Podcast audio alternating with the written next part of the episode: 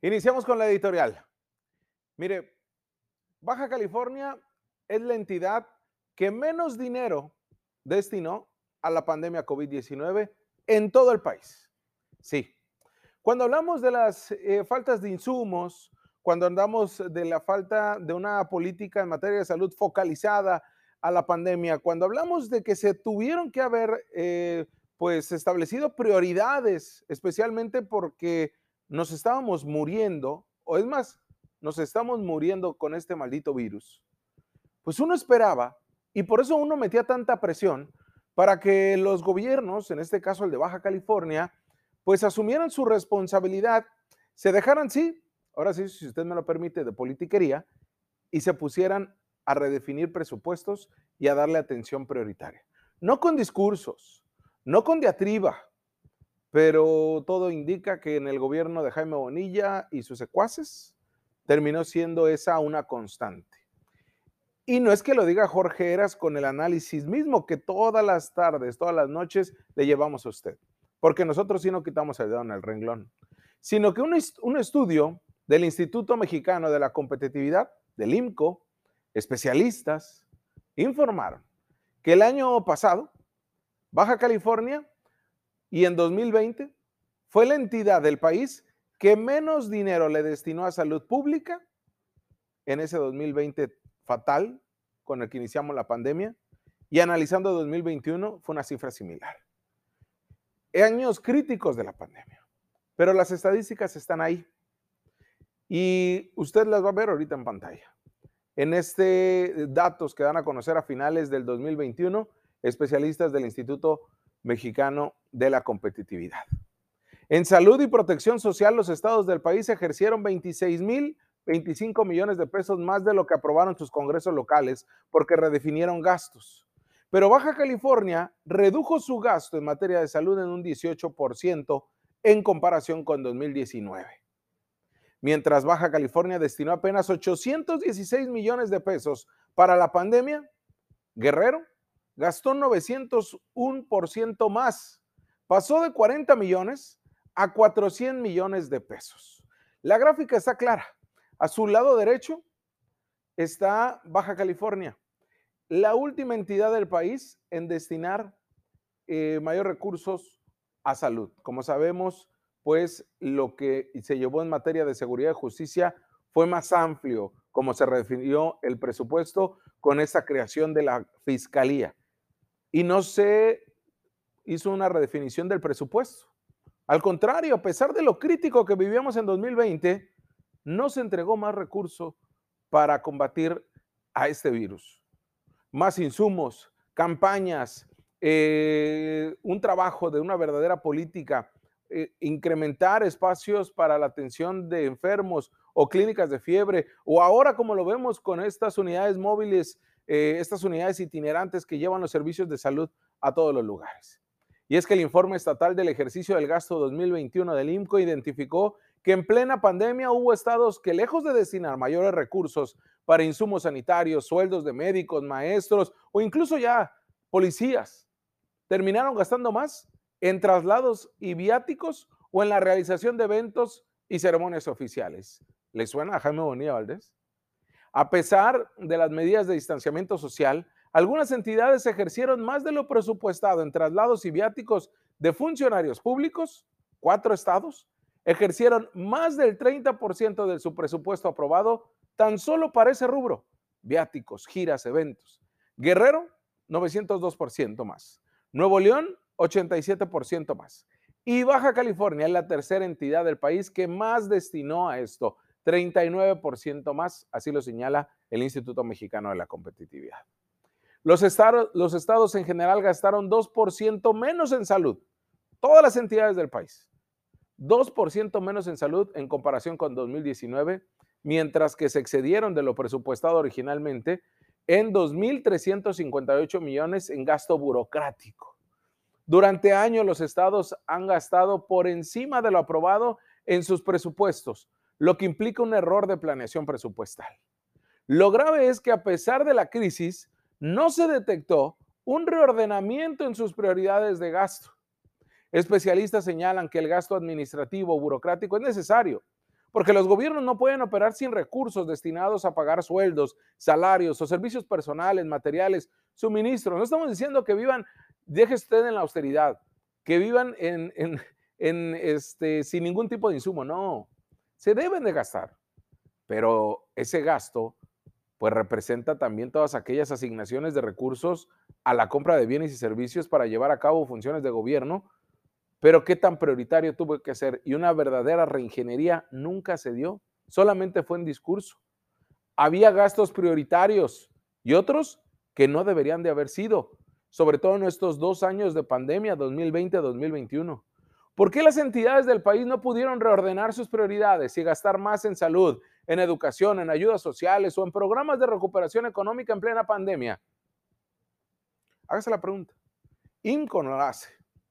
La responsabilidad no únicamente atañe a los gobernadores, sino también a los congresos locales, que no cumplieron con su función de monitorear, hacer comparecer a funcionarios, de fiscalizar adecuadamente cada mes, trimestre o cuentas públicas. Y ahora la presidenta de la Comisión de Salud de la legislatura pasada, que tuvo que haber vigilado eso, se le premió siendo alcaldesa de Tijuana. Sí, hablo de Montserrat Caballero. Los estados subestiman sus ingresos porque aquellos ingresos excedentes pueden gastarlos de forma discrecional, le llaman ahorros. Las finanzas públicas estatales tienen grandes deficiencias en la planeación presupuestal. Así lo establecen especialistas, especialistas en administración pública, ¿eh? no políticos de tercera. Esto sucede ya que una vez aprobados los presupuestos y las leyes de ingresos, los congresos locales se desentienden de su cumplimiento y los ciudadanos tampoco presionamos como debemos de hacerlo. Acá no, por eso le digo, desde el día uno de la pandemia no quitamos el dedo en el renglón, nos dijeron exagerados, hasta nos quisieron desmentir, hasta nos quisieron golpear, no nos quisieron, nos golpetearon, pero sabe que al final la información siempre nos ha dado la razón. Y en materia de salud, así fue, como se lo dijimos de un principio, Baja California se desentendió de la pandemia en materia presupuestal y solamente nos vendió espejitos. En tanto, los viajes, los eventos del exgobernador y del exsecretario de salud a la orden del día. Iniciamos.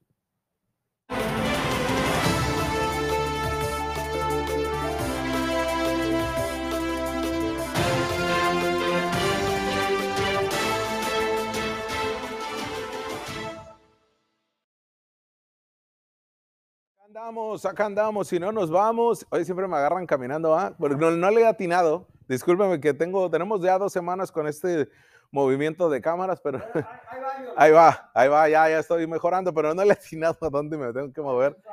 Es un programa en vivo totalmente. Oye, me van a tener que hacer como esos programas de, que yo veía de niño, de siempre en domingo, que le ponían una crucecita a los artistas, ¿no?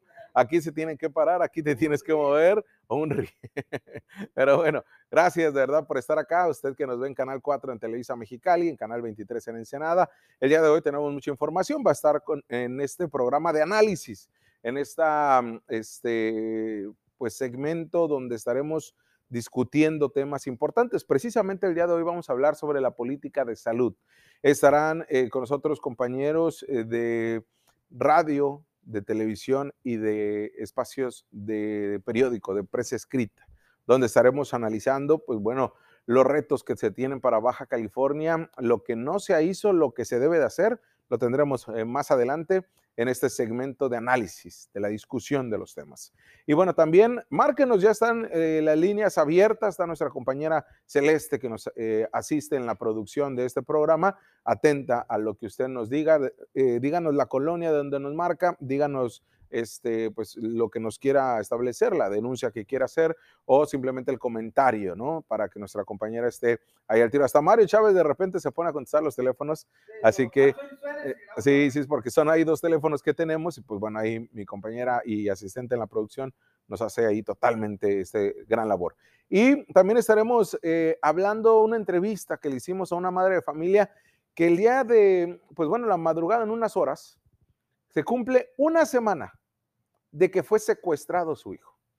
Sí, fue secuestrado. Ya les pidieron dinero a cambio. Sensible el tema, ¿eh?